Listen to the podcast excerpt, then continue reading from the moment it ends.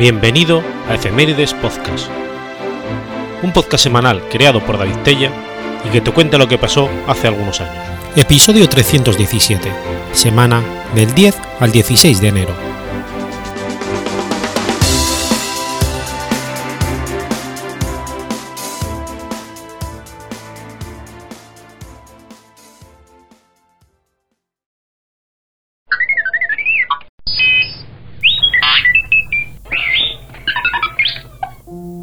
10 de enero de 1916. Comienza la ofensiva de Erzurum. La ofensiva de Erzurum fue una importante ofensiva de invierno del ejército imperial ruso de la campaña del Cáucaso durante la Primera Guerra Mundial, que trajo a la toma de la ciudad estratégica de Erzurum. Las fuerzas otomanas, en los cuarteles de invierno, sufrieron una serie de reveses inesperados que condujo a una victoria de los rusos.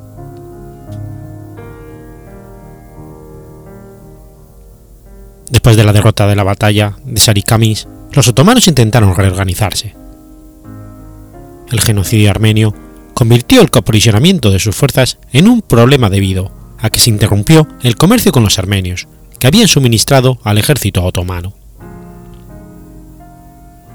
La expulsión de soldados armenios en batallones de trabajo y sus masacres empeoró todavía más el problema. Sin embargo, a lo largo de 1915, los sectores norteños de este frente se mantuvieron tranquilos. A la vez, el final de la campaña de Galípoli liberó un número de considerables soldados otomanos. Se designaron ocho divisiones otomanas de la Compañía de Galípoli al frente del Cáucaso. Nikolai Yudenich, comandante del ejército ruso del Cáucaso, lo sabía y creía que podían lanzar una ofensiva antes de que estas divisiones estuvieran listas para la batalla. Tenía la esperanza de tomar la estratégica fortaleza del Zurum, la más importante de la zona después de Trebisonda. La dificultad de esta campaña era que Erzurum estaba protegida por una serie de fortalezas situada en las montañas cercanas a la ciudad.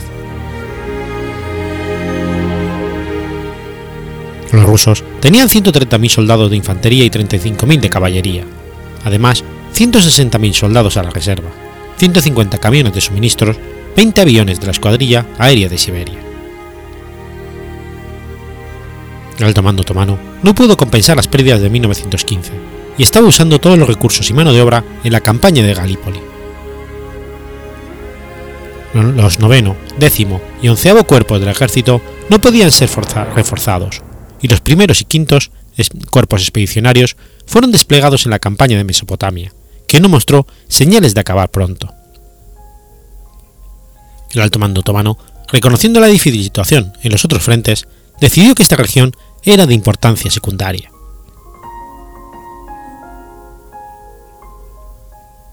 En enero de 1916, las fuerzas otomanas eran de 126.000 hombres,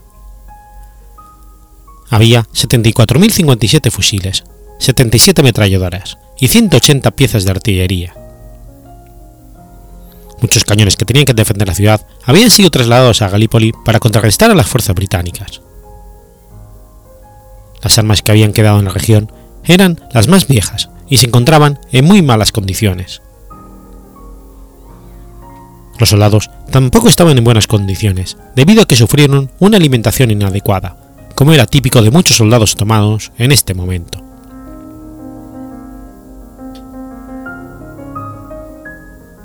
La fortaleza estaba bajo amenaza rusa, tanto desde el norte como desde el este. Con las victorias, el ejército ruso había limpiado de accesos el Erzurum. Ahora los rusos estaban planeando tomar Erzurum, un bastión fortificado. Estaba considerada como la segunda ciudad mejor defendida del Imperio Otomano. La fortaleza estaba defendida por 235 piezas de artillería.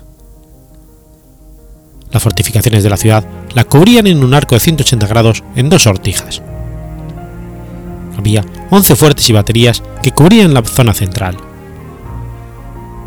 Los flancos estaban vigilados por un grupo de dos fuertes en cada flanco. Al tercer ejército otomano le carecían soldados para colocarlos de manera adecuada al perímetro Además, había sufrido 10.000 bajas. 5.000 soldados cayeron prisioneros de los rusos y se habían perdido 16 piezas de artillería. 40.000 hombres habían buscado refugio en la fortaleza del Zurum.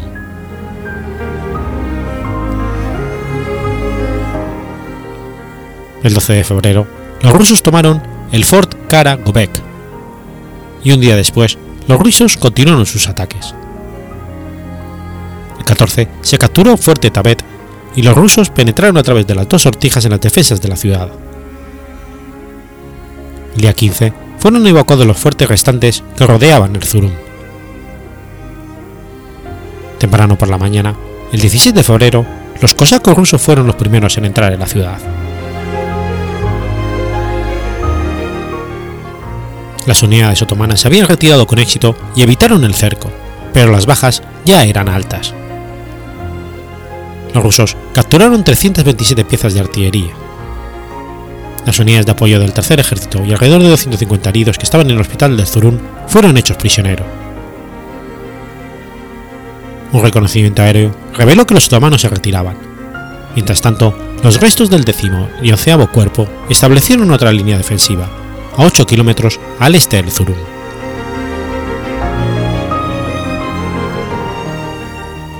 Durante la presa de la ciudad, los rusos capturaron nueve banderas, 327 cañones e hicieron 5.000 prisioneros. Los otomanos perdieron cerca de 10.000 hombres entre muertos y heridos. En general, durante toda la campaña, perdieron más de 17.000 soldados. Los rusos perdieron 1.000 muertos 4.000 heridos y 4.000 sufrieron los efectos de la congelación.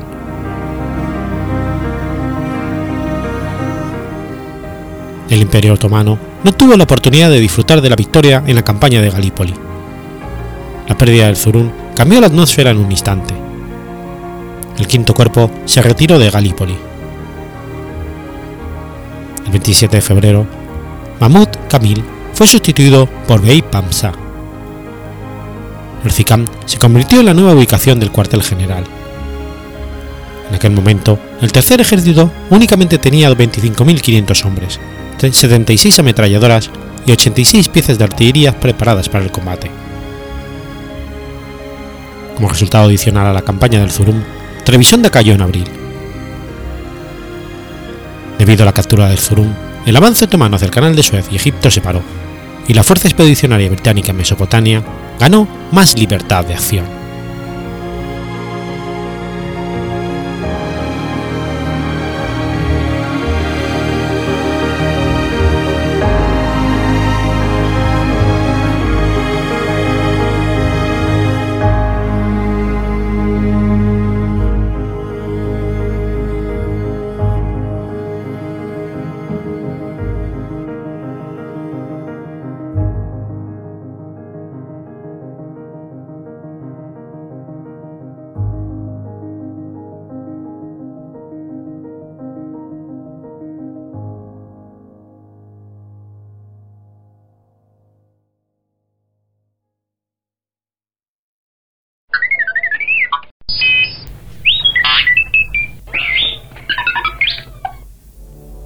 11 de enero de 1915. Nace Paddy Main. Robert Blair Paddy Main fue un teniente coronel del ejército británico, seleccionado de los British and Irish Lions en el Rugby Union, abogado, boxeador irlandés aficionado y miembro cofundador del Servicio Aéreo Especial. Robert Main nació en Newton Nars, una localidad ubicada en el condado de Down, Irlanda. Era el sexto de siete hijos en una familia protestante. Los Main eran terratenientes prominentes que poseían varios negocios minoristas en la ciudad. Fue nombrado como Robert Blair por un primo segundo, que en el momento de su nacimiento era un oficial del ejército británico que servía en la Primera Guerra Mundial. La casa familiar, Mount Pleasant, estaba situada en las colinas de New. Un antepasado paterno fue Gordon Tumbull, que dirigió el famoso Scotland Forever Chance en la batalla de Waterloo. Main asistió al Regent House Grammar School y fue allí donde su talento para la unión de rugby se hizo evidente. Jugó para la escuela y también para el equipo local de Arts RFC a partir de los 16 años. Mientras estaba en la escuela, también jugó al cricket y al golf, y mostró actitudes como tirador en el club de fusileros. Al salir de la escuela, estudió Derecho en la Queen's University de Belfast, estudiando para convertirse en abogado. Mientras estudiaba, se convirtió en campeón de peso pesado de las universidades irlandesas en agosto del 36. Llegó a la final del campeonato de peso pesado en las universidades británicas, pero fue derrotado por un par de puntos. Con un handicap de 8, ganó la Copa de Presidente del Club del Golf Escravo del año siguiente. Mientras estaba en la universidad, Maine era un cadete oficial del Cuerpo de Entrenamiento de Oficiales de la Queen's University Belfast.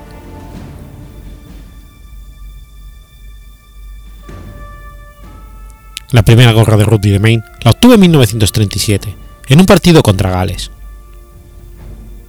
Después de obtener cinco topes más para Irlanda como bloqueo, Maine fue seleccionado para la gira de los Leones Británicos en el 38 por Sudáfrica.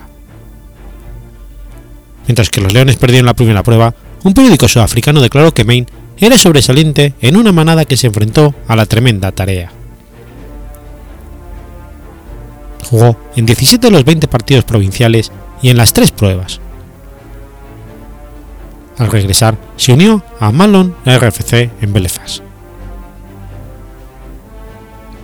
Mientras estaba de gira por Sudáfrica, la naturaleza bulliciosa de Maine se destacó, destrozando las habitaciones del hotel de sus colegas, liberando temporalmente un convicto con quien se había hecho amigo y que estaba trabajando en la construcción del estadio Ellis Park, y también escabullándose de una cena formal para ir a cazar antílopes.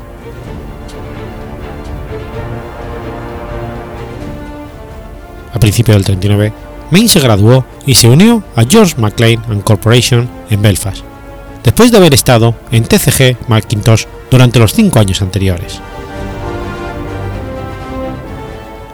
Maine ganó elogios durante los tres partidos de Irlanda que jugó en el 39 con un informe que decía, Maine, cuya eficiencia silenciosa y casi despiadada contrasta directamente con la exuberancia de O'Loughlin. Aparece en el lado lento, pero cubre el suelo a una velocidad extraordinaria para un hombre de su constitución, como han descubierto tres cuartos y la espalda completa. Siguió con su carrera deportiva hasta que se detuvo por el estallido, el estallido de la Segunda Guerra Mundial.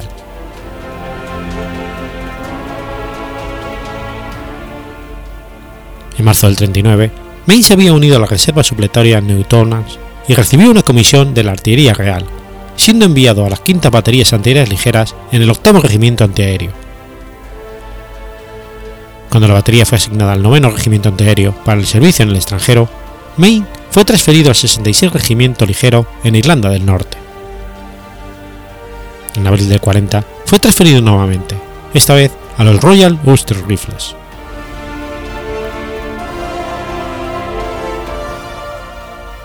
Tras el llamado de Churchill para formar una fuerza de ataque después de la Operación Dynamo, Maine se ofreció como voluntario para el recién formado Comando número 11 escocés.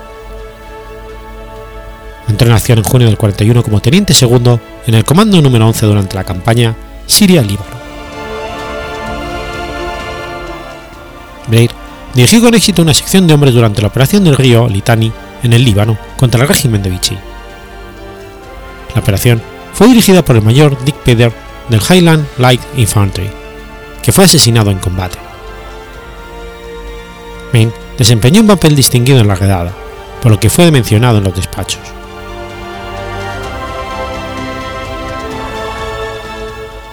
Tras la operación Litani, el nombre de Maine fue recomendado al capitán David Stirling por su amigo, el teniente Ollie McGonigal, un compañero oficial del Comando número 11 y uno de los primeros voluntarios del Servicio Aéreo Especial, del entonces conocido como el Regimiento de Paracaidistas. Se cree ampliamente que Maine estaba bajo arresto por golpear a su oficial al mando, el teniente coronel Geoffrey Charles Keynes, cuando Stirling lo conoció. Pero esta historia es falsa. Una entrada escrita en el diario personal de Keynes demuestra de manera concluyente que no estaba en el lío del oficial del Comando número 11 en Salamina la noche del 21 de junio del 41.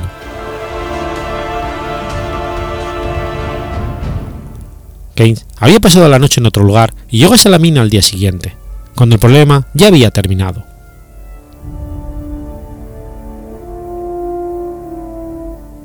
Desde noviembre del 41 hasta finales del 42, Maine participó en muchas incursiones nocturnas detrás de las líneas enemigas en los desiertos de Egipto y Libia, donde el Servicio Aéreo Especial causó estragos al destruir muchos aviones enemigos en tierra. Maine fue pionero en el uso de jeeps militares para realizar incursiones sorpresivas de golpe y fuga, particularmente en los aeródromos del eje. Se afirmó que había destruido personalmente hasta 100 aviones.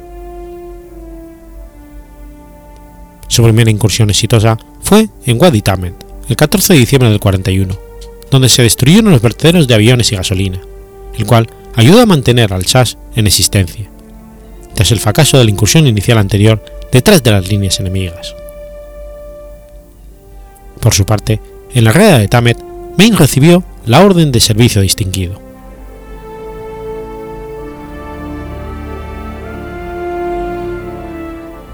Maine participó en la incursión más exitosa de la Guerra del Desierto cuando en la noche del 26 de junio del 42, con 18 jeeps armados, junto con Stirling, atacaron el aeródromo de Sidi Hassenis. Evitaron que lo detectaran, destruyendo hasta 40 aviones alemanes y escapando con la pérdida de solo 3 jeeps y dos hombres muertos. El ejército regular quería disolver el SAS, pero el éxito ayudó a mantener a raya a los críticos.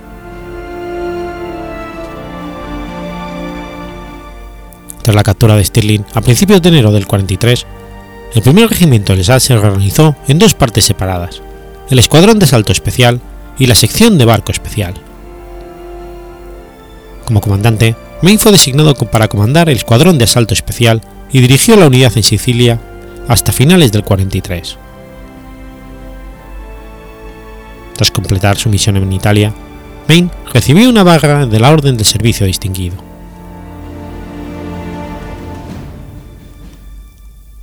En enero del 44, Maine fue ascendido a teniente coronel y nombrado oficial del mando del primer regimiento del SAS recientemente reformado después de que Sir Stirling hubiera sido capturado por los alemanes. Posteriormente dirigió el SAS con gran distinción a través de las campañas finales de guerra en Francia, Países Bajos, Bélgica, Alemania y Noruega, a menudo haciendo campaña junto a combatientes de la resistencia local, incluidos los maquis franceses. El reconocimiento a su liderazgo y desprecio personal por el peligro mientras estaba en Francia, en el que entrenó y trabajó estrechamente con la resistencia francesa, Maine recibió el segundo colegio de abogados de su DSO.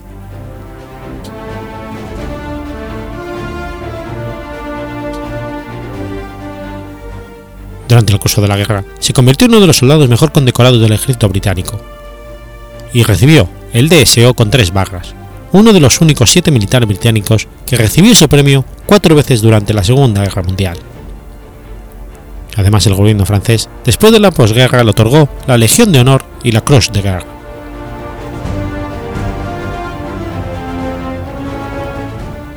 Maine también se describe como cada vez más retraído a medida que avanzaba la guerra, prefiriendo los libros a la compañía de amigos. Se dijo que esta tendencia se hizo más marcada después de la muerte de su padre durante la Segunda Guerra Mundial. A Maine se le negó el permiso para asistir al funeral y una historia lo tiene embarcado en una borrachera y un alboroto en el centro del Cairo en un esfuerzo por encontrar y golpear a Richard Dibbley, aunque este pudo haber estado en Londres en ese momento. Después de separar los hechos del mito, está claro que May fue un héroe de guerra extraordinario y algunas de las críticas provienen de la incredulidad de que un hombre podría haber logrado lo que May logró.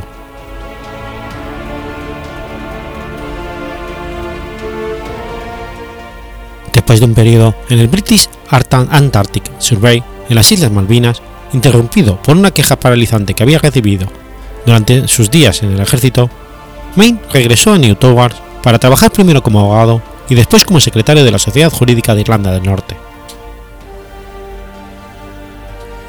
La noche del martes 13 de diciembre del 55, después de asistir a una reunión regular de Friendship Town, Maine continuó viviendo con un amigo masónico en el pueblo cercano de Bangor, antes de regresar a casa a las primeras horas.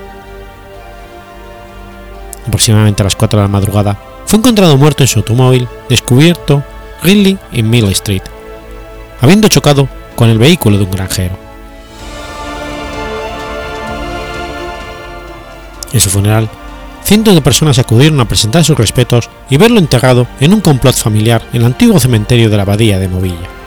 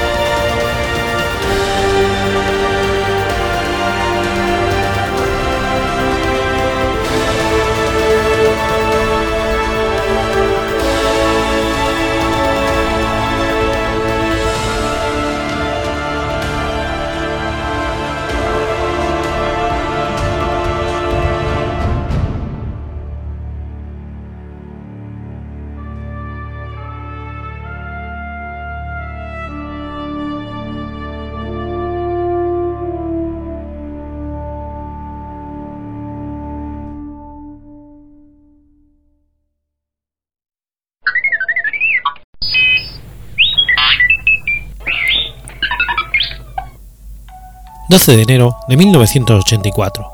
Muere Marina Chetneva. Marina Pavlovna Chetneva fue una piloto soviética y líder del Escuadrón 588 del Regimiento de Bombardeo Nocturno, más tarde rebautizado como 46 Regimiento Aéreo de Bombarderos Nocturnos de la Guardia. Uno de los tres regimientos aéreos creados por Marina Raskova e integrados únicamente por mujeres por sus heroicas acciones durante la Segunda Guerra Mundial, recibió el título de heroína de la Unión Soviética, además que durante la guerra alcanzó el grado militar de mayor.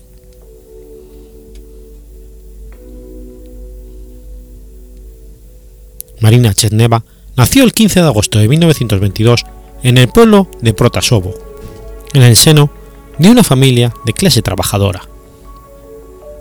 En el 34, su familia se mudó a Moscú, A los 16 años, Chetneva se matriculó en un, club de vuelo de la Asociación Paramilitar Osovani, donde aprendió a volar como deporte. Ella aspiraba a convertirse en piloto profesional, alentada por su padre y apoyada por Valeria Komjakova, una de las pilotos instructoras del club y famosa piloto de caza. Sin embargo, se convirtió en instructora de vuelo en el Club Central de Vuelo en Moscú entre el 39 y el 41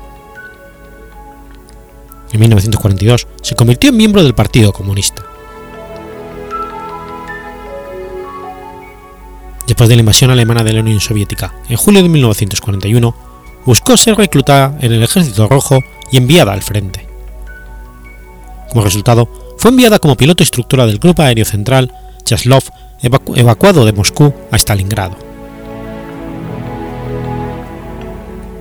En octubre del 41 Chetneva ingresó en la Escuela de Aviación Militar de Engels para convertirse en piloto en el 588 Regimiento de Bombardeo Nocturno, uno de los tres regimientos de aviación formados solo por mujeres.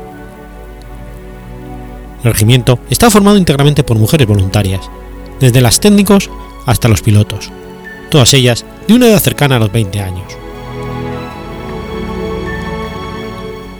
El 23 de mayo de 1942, después de completar su entrenamiento, el regimiento fue transferido a la 218 División de Bombarderos Nocturnos del Frente Sur. La propia Marina Raskova las acompañó hasta su destino, y después dio un conmovedor, discurso de despedida antes de regresar a Engels. En su nuevo destino, el regimiento quedó adscrito al cuarto Ejército Rojo, al mando del mayor general Konstantin Bersin. En agosto del 42, Marina se convirtió en comandante de vuelo. Participó en la batalla del Cáucaso. El 8 de febrero de 1943, el 588 Regimiento de Bombardero Nocturno recibió el título honorífico de guardias y pasó a llamarse el 46. Un poco más tarde recibió el nombre honorífico de Tamán por su destacada actuación durante los duros combates aéreos de la península de Tamán en 1943. A finales del verano de ese año, Marina se convirtió en comandante del cuarto escuadrón del regimiento. El escuadrón era de entrenamiento de combate y realizaba un trabajo combinado de combate y entrenamiento. Participó en la liberación de la península de Crimea. Desde el 15 de mayo del 44, como parte de la 325 División de, Aviación de Bombarderos Nocturnos del Cuarto Ejército Aéreo, integrado por el Segundo Frente Ucraniano. A finales de febrero, Marina Cherneva recibió la segunda orden de la bandera roja. Se encontraba en la ciudad polaca de Świnoujście, cuando se anunció la victoria sobre la Alemania nazi. En noviembre de 1945, después de la disolución del regimiento aéreo, Marina Cherneva permaneció para servir en el regimiento de asalto en Polonia. En total, a lo largo de la guerra realizó más de 810 misiones de combate.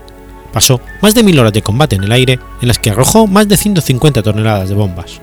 Destruyó seis almacenes, cinco cruces de carreteras, cuatro baterías de artillería antiaérea, cuatro reflectores y un tren además de entrenar a 40 navegantes y pilotos para la guerra.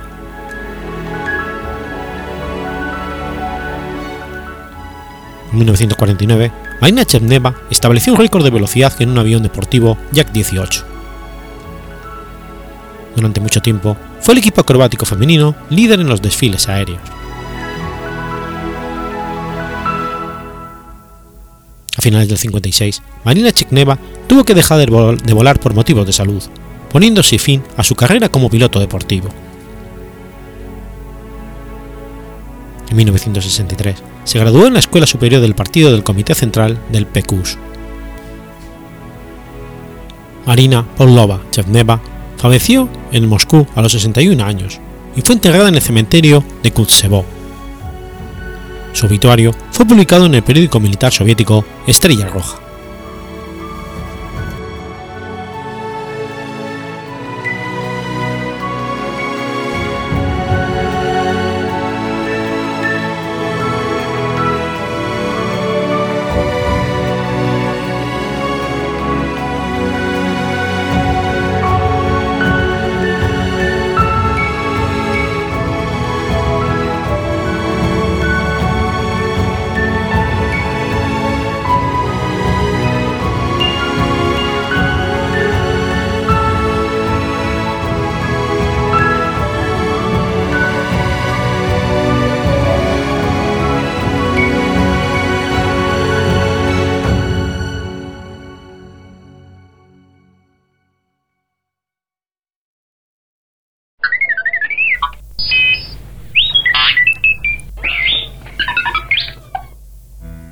13 de enero de 1334. Nace Enrique II de Castilla. Enrique II de Castilla, también conocido como Enrique de Trastámara, llamado el fratricida o el de las Mercedes, fue rey de Castilla, el primero de la Casa de Trastámara. Fue el cuarto de los diez hijos extramatrimoniales de Alfonso XI y Leonor de Guzmán producto de un embarazo gemelar, fue el primero de los hijos de la pareja en llegar a la vida adulta, al igual que su hermano, al que sobrevivió. Enrique y su hermano mellizo gemelo, Fadrique Alfonso de Castilla, nacieron en Alcázar de Sevilla, aunque algunos autores sitúan su nacimiento en el castillo de Cabra, propiedad de su madre Leonor de Guzmán. Prohijado en su nacimiento por Rodrigo Álvarez de las Asturias, heredó al año siguiente, a la muerte de este, su señorío del condado de Noreña. Su padre le concedió más tarde el condado de Trastámara y los señoríos sobre Lemos y Sarria, en Galicia, y las villas de Cabrera y Rivera, con lo que constituyó un grandísimo e importante patrimonio en el noroeste de la península. Es la cabeza de la nueva dinastía que surge de la rama principal de la de Borgoña y Brea, la dinastía Trastámara. Mientras vivió Alfonso XI, su amante Leonor consiguió títulos y privilegios en número exagerado para sus hijos tenidos con el rey. Ello fue la causa del descontento de numerosos nobles y sobre todo de la reina legítima, María de Portugal, y el infante heredero Pedro más conocido como Pedro I el Cruel o Justiciero. Estos tuvieron ocasión para la revancha cuando Alfonso XI murió inesperadamente de peste en el asedio de Gibraltar, en marzo de 1350. Ni siquiera habían entregado al rey y ya muchos seguidores de Leonor y sus hijos les dieron de lado, y Enrique y sus hermanos huyeron y se desperdigaron, temeroso de las medidas que pudiera tomar su hermanastro, el nuevo rey. Aunque Leonor y sus hijos llegaron a un acuerdo con Pedro I para integrarse pacíficamente en su corte, la situación siguió siendo inestable. Enrique y sus hermanos Fadrique, Tello y Sancho protagonizaron numerosas rebeliones desde el inicio del reinado. Además, para afianzar su posición y conseguir aliados, Enrique contrajo matrimonio con Juana Manuel de Villena, hija de don Juan Manuel, adelantado mayor de Murcia y señor de Villena, el noble más poderoso del reinado anterior. En 1351, el monarca, convencido de que el amante de su padre era la instigadora de las sublevaciones, ordenó que Leonor fuera encarcelada y finalmente ejecutada en Talavera de la Reina. Después de esto, Enrique huyó a Portugal. Perdonado por Pedro I y vuelto a Castilla, se sublevó en Asturias. Se reconcilió con su hermano solo para rebelarse contra él en una guerra larga e intermitente que terminó con la huida del conde de Trastámara a Francia, donde entró al servicio de Juan II de Francia. Poco después, Enrique y sus hombres pasaron a militar en las filas de Pedro IV de Aragón, en la guerra en la que éste mantuvo contra Castilla. Durante este conflicto fue vencido y apresado en Nájera, pero liberado y se exilió a Francia. Atacado Aragón de nuevo, Enrique acudió, acudió en su ayuda, pero a cambio de que se le apoyara para destronar a su hermano Pedro. El ataque combinado de Enrique y sus aliados castellanos, aragoneses y franceses consiguió expulsar a Pedro, que se refugió en Guyena. Enrique fue proclamado rey en Calahorra, pero a cambio tuvo que conceder a sus aliados títulos y riquezas sin medida, como pago por la ayuda recibida. Ello le valió el sobrenombre del de las Mercedes.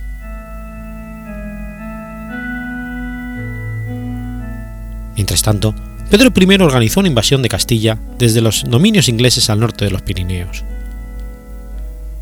Eduardo, príncipe de Gales, puso a su disposición un gran ejército de caballeros y arqueros. Pedro derrotó a Enrique en la batalla de Nájera, librada el 3 de abril del 1367. Enrique retornó a Francia, protegido por Carlos V.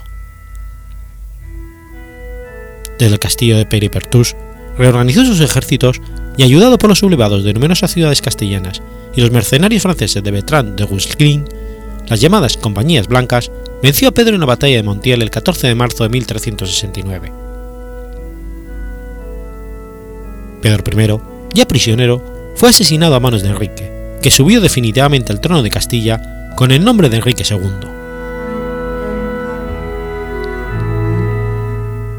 Antes de verse consolidado en su trono y poder transmitírselo a su hijo Juan, Enrique tuvo que derrotar a Fernando I de Portugal, a quien venció en dos de las llamadas guerras fernandinas, y después a Juan de Gante, primer duque de Lancaster, casado con la infanta Constanza de Castilla, hija de Pedro I.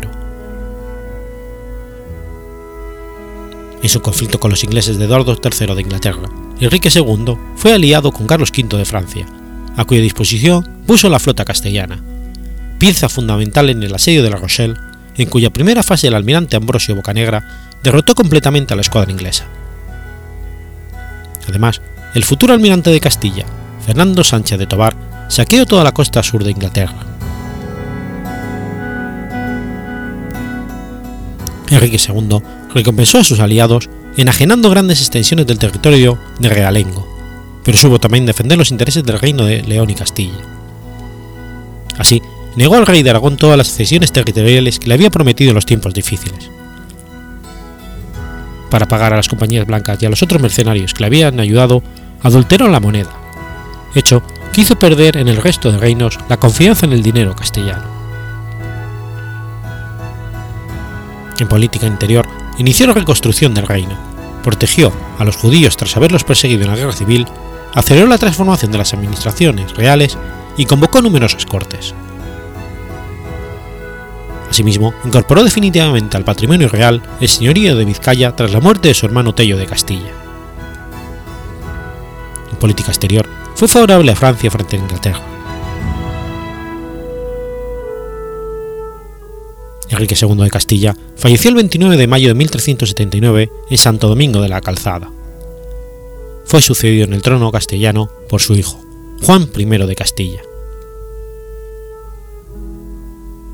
Después de su defunción, el cadáver de Enrique II de Castilla fue trasladado a Burgos, después a Valladolid, posteriormente a Toledo, y donde sería sepultado en la capilla de los Reyes Nuevos de la Catedral, donde sus restos mortales reposan en la actualidad.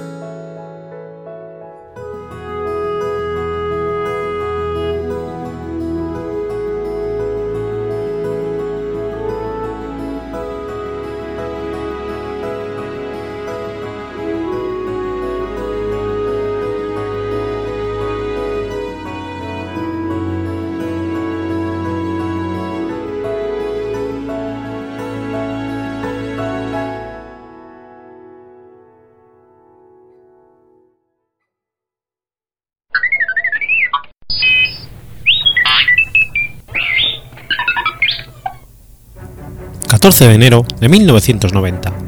Ocurre el incendio de la discoteca Flying.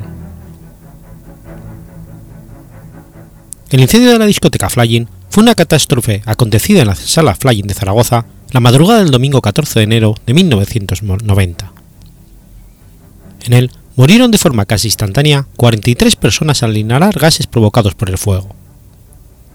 El incendio se produjo en similares circunstancias al ocurrido en la discoteca Alcalá 20 de Madrid el 17 de diciembre de 1983.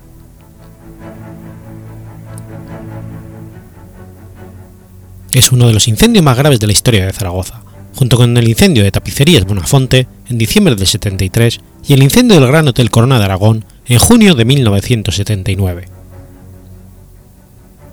La investigación y el proceso judicial posterior se alargaron más de 20 años.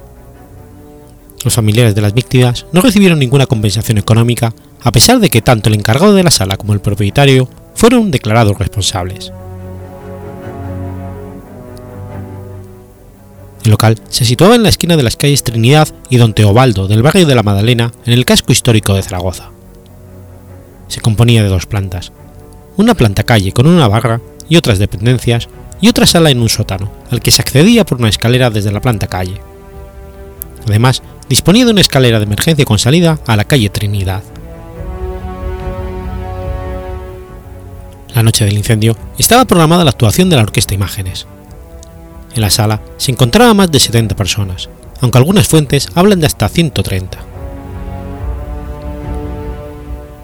El fuego se inició poco después de las dos y media de la madrugada y según investigaciones posteriores comenzó por un fallo eléctrico. En un momento determinado se produjo un apagón, ante lo cual el encargado del local, Francisco Lacruz, subió las escaleras para comprar los cuadros de luces, percatándose de que había saltado un limitador. Tras intentar, sin éxito, retornarlo a su posición, descubrió llamas sobre el falso techo. En ese momento, el incendio estaba extendiéndose a través de dicho falso techo, y aunque el encargado y algunas otras personas pudieron salir del local, el sótano ya se había convertido en una trampa mortal. Una de las personas que pudo salir con vida fue el cantante de la orquesta, que se salvó tras subir las escaleras al sentir un olor extraño y ver las llamas.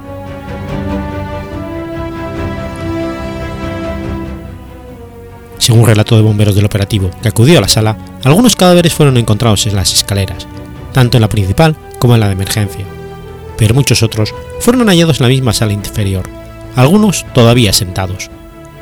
Esto indicó que mientras algunas víctimas trataron de huir tras haberse dado cuenta de la situación, otras murieron tras un primer desvanecimiento por la inhalación de gases. La muerte de las víctimas se debió, según el informe forense, a una asfixia por inhalación de gases, en concreto por monóxido de carbono, producto de la combustión de diversos elementos del mobiliario. Las dotaciones de bombero que acudieron pudieron sofocar el fuego rápidamente, pero al acceder al interior del local no se encontraron supervivientes salvo una persona que fue evacuada por heridas leves. Los diversos procesos judiciales, civil, penal y contencioso administrativo se alargaron durante más de 20 años. Desde el primer momento se apuntó al fallo en la instalación eléctrica.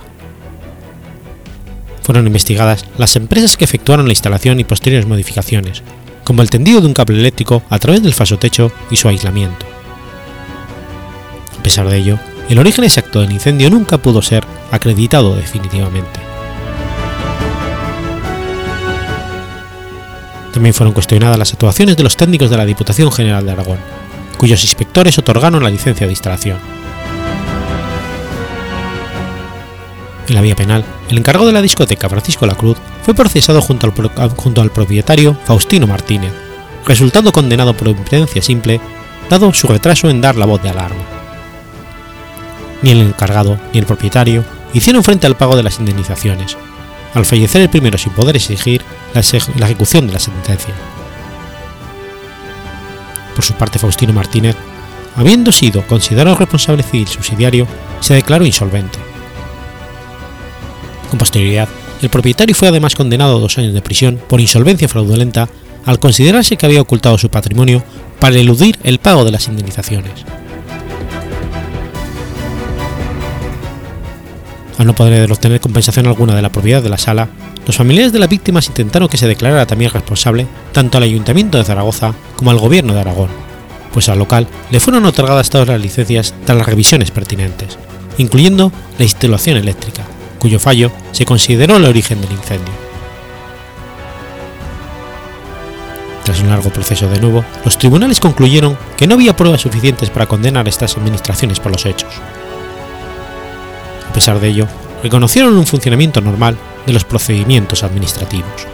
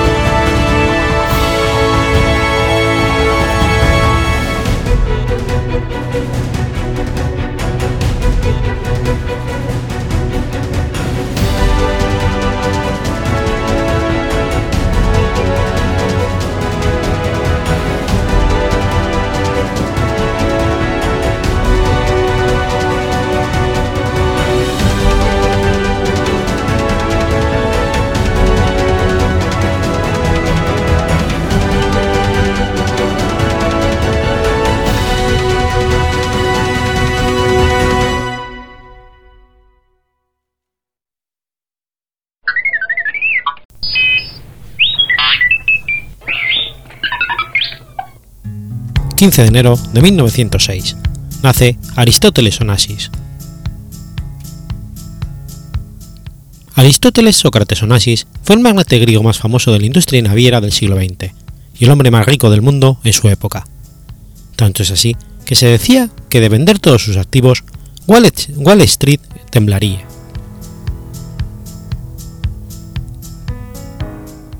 Fue el segundo hijo de Sócrates Onassis y Penélope Dologlu. Nació en Esmirna el 15 de enero de 1906. Su padre, un hombre energético y de carácter autoritario, fue un próspero banquero, gracias en muy buena parte al comercio de productos manufacturados que existía entre la Anatolia turca y los países occidentales. En el momento de su nacimiento, Esmirna tenía una importante proporción de griegos entre sus habitantes. Tras ser ocupada brevemente por Grecia entre 1919 y el 22, después de la victoria aliada en la Primera Guerra Mundial, la ciudad fue recuperada por Turquía y las propiedades de la familia Onassis se perdieron, forzándola a regresar a Grecia como refugiados. En 1923, Aristóteles Onassis abandonó su país por causa de los conflictos turcos, lo que fuerza a su familia a dejar su ciudad de origen viajando en dirección a Sudamérica con un pasaporte Nansen desembarcaron en Uruguay, previo su destino final en Buenos Aires. La emigración de la familia trae sus difíciles comienzos, por lo cual llegó a trabajar como limpiador de vidrios en la sastrería Marchetti, localizada en el barrio porteño de Parque Patricios. Eventualmente, comienza su labor como operador telefónico. Se hizo telefonista multilingüe, lo que le permitió a través de escuchas telefónicas enterarse de los vaivenes de la bolsa de comercio, usándolos a su favor y obtener ganancias sin mucho esfuerzo, mientras seguía estudios nocturnos en administración aduanera en la Sociedad de Aduanas Portuarias Argentinas. En las horas libres estudiaba por cuenta propia el mercado financiero. A los pocos ingresos obtenidos por especulación, pudo comprar ropas sofisticadas y pasó a frecuentar la alta sociedad de Buenos Aires. En 1925 recibió la doble nacionalidad, griega y argentina, lo que le avala para comenzar en 1927 con apenas 250 dólares la creación de su primera empresa residiendo en Argentina. Con su empresa importadora-exportadora relanzó el negocio familiar del tabaco. En Buenos Aires falsificó su edad en un documento de identidad para envejecer 6 años y estar en condiciones legales de trabajar como empresario. Dos familias de Buenos Aires fueron su relación más cercana, la familia Gaona y la familia Dodero, a los cuales en diferentes instancias de su vida estuvo muy ligado. Al poco tiempo, las ganancias de Onassis se tornarían más significativas, y con la ayuda de su padre, que permanecía en Grecia, se aventuró en la importación de tabaco turco, cuyo consumo entre las mujeres se puso de moda en los años 20, por mediación de una actriz de cine y modelo italo-argentina, Pelé Pastorino, pues Aristóteles era amigo íntimo de Pelé, y la llevaba a los restaurantes y la socialité argentina y la sedujo para que fumase en público, lo cual era un tabú, pues las mujeres de ese tiempo no fumaban cigarrillos. Su contacto con su tierra natal aumentó y decidió volver de paso, pero se mantuvo desarrollando su negocio argentino en la exportación de tabaco. Para ampliar su capacidad de transporte de tabaco, compró dos barcos en, en Canadá. Al regresar a Buenos Aires con la ayuda de la familia Dodero, registra su primera empresa naviera, astilleros Onassis. En la década de los 30 se inició en la industria naval y a la edad de 25 años ganó su primer millón de dólares. Hacia 1932, Aristóteles se había convertido en un hombre de negocios que contaba con buques, petroleros y balleneros, por lo cual expande su empresa a nivel mundial creando una oficina en la ciudad de Nueva York.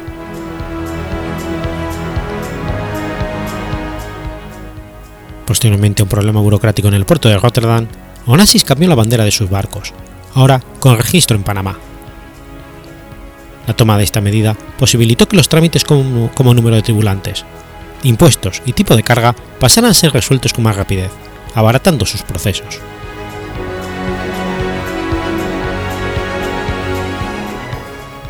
Siguiendo el principio Other People Money, el dinero de otros, inventado por el comerciante naviero e inversor inmobiliario Daniel Ludwig, Onassis, dueño de una pequeña flota de barcos mercantes, viejos, comprados al ejército norteamericano, en su mayoría, con la cual hacía transportes para una compañía petrolífera, convenció a la Metropolitan Life Insurance de que le hiciera un préstamo de 40 millones de dólares para la construcción de barcos nuevos, ofreciendo como garantía su contrato con la petrolera.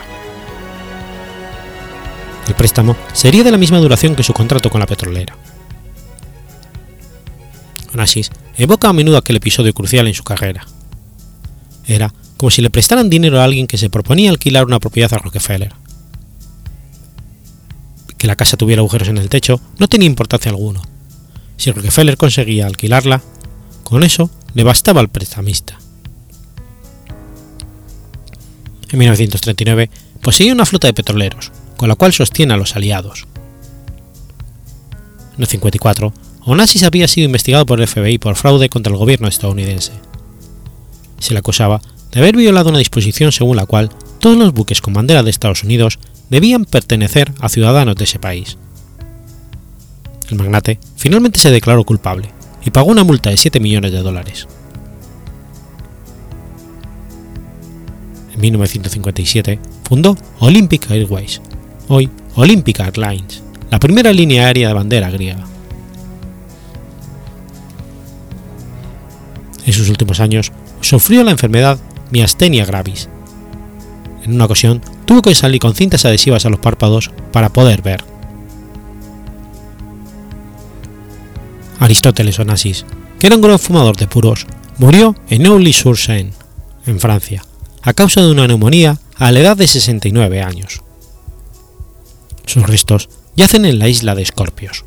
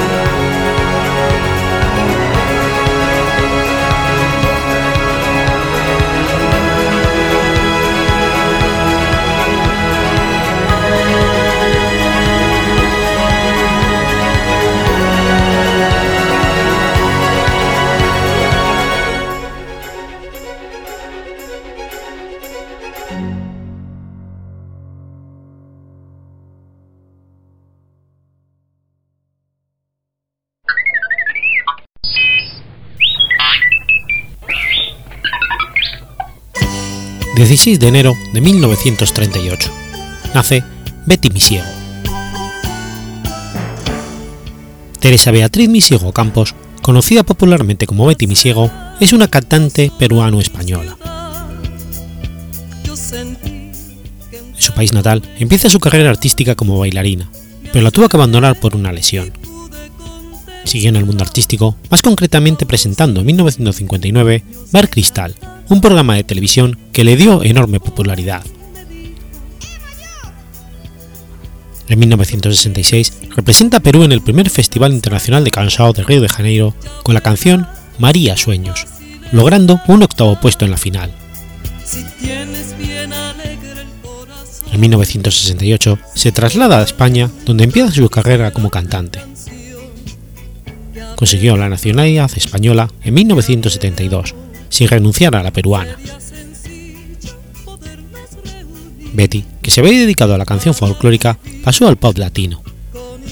En 1972 representó a Perú en el primer festival de la OTI celebrado en el auditorio del Palacio de Congresos y Exposiciones de Madrid el sábado 25 de noviembre del 72, con la canción Recuerdos de un adiós, de la que fue su autora.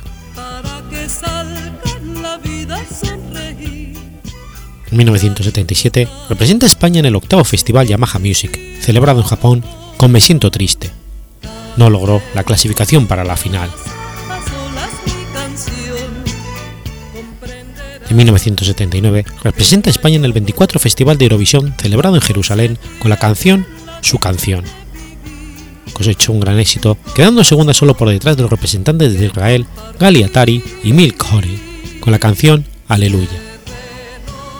Su participación fue muy, anecdótica porque aparte de incluir niños en los coros, en la última votación que correspondía a España, esta ganaba por un punto a Israel hasta que el jurado español concedió 10 puntos a los israelitas ganaron en detrimento de Betty. Esto provocó que se corrieran rumores de que el jurado español votó a propósito a Israel para no organizar Eurovisión al año siguiente en España. Aunque no era cierto, pues los votos se deciden antes de que empiecen las votaciones y no se pueden cambiar en función de cómo vaya el cómputo a medida que se desvelan los puntos. También participó en el World Popular Festival de Tokio y en la Olimpiada de Música de París. Betty Misiego cosechó numerosos éxitos desde entonces como la cita Tengo la piel cansada de la tarde, Yo te quiero a ti, Te amaré de mil maneras, Vaivén o El aguador. En la década de los 2000 participó en Estrellas de Siempre junto a otros artistas en homenaje a Cecilia y Nino Bravo. Está casada con el compositor Fernando Moreno Medina en febrero de 2012, falleció su hijo menor Fernando en un accidente de moto. Residente desde hace años en la localidad malagueña de Benalmádena, el 2 de diciembre de 2015 se despidió de los escenarios con un concierto en el Teatro Cervantes de Málaga. No obstante, realiza apariciones esporádicas en televisión, participando también en los conciertos del Orgullo de Madrid de 2018 o en el Eurovisión Pre-Party de 2019.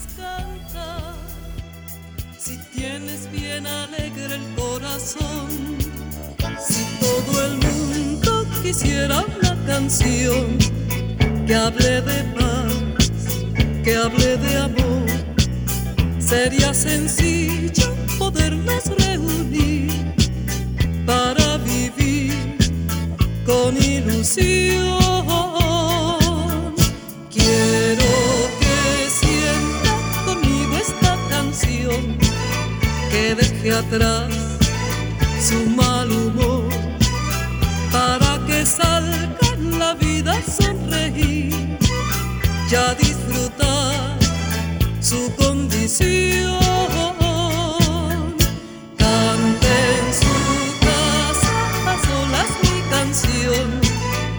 Comprenderá que no hay dolor cuando se tiene la dicha de vivir y un corazón que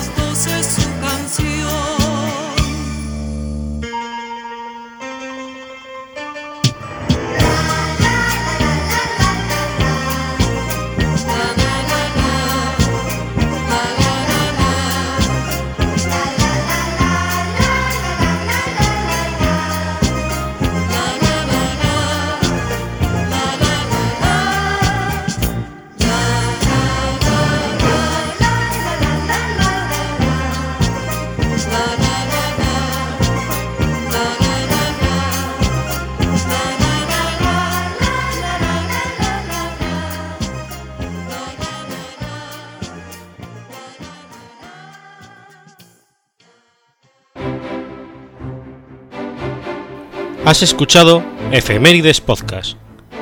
Si quieres ponerte en contacto conmigo, puedes hacerlo por Twitter a la cuenta arroba efemeridespod o mi cuenta personal, arroba telladavid, o por correo electrónico a la dirección efemeridespod.gmail.com. También puedes visitar la página web efemeridespodcast.es. Y recuerda que puedes suscribirte por iTunes y por iBox, y tienes un episodio nuevo cada lunes.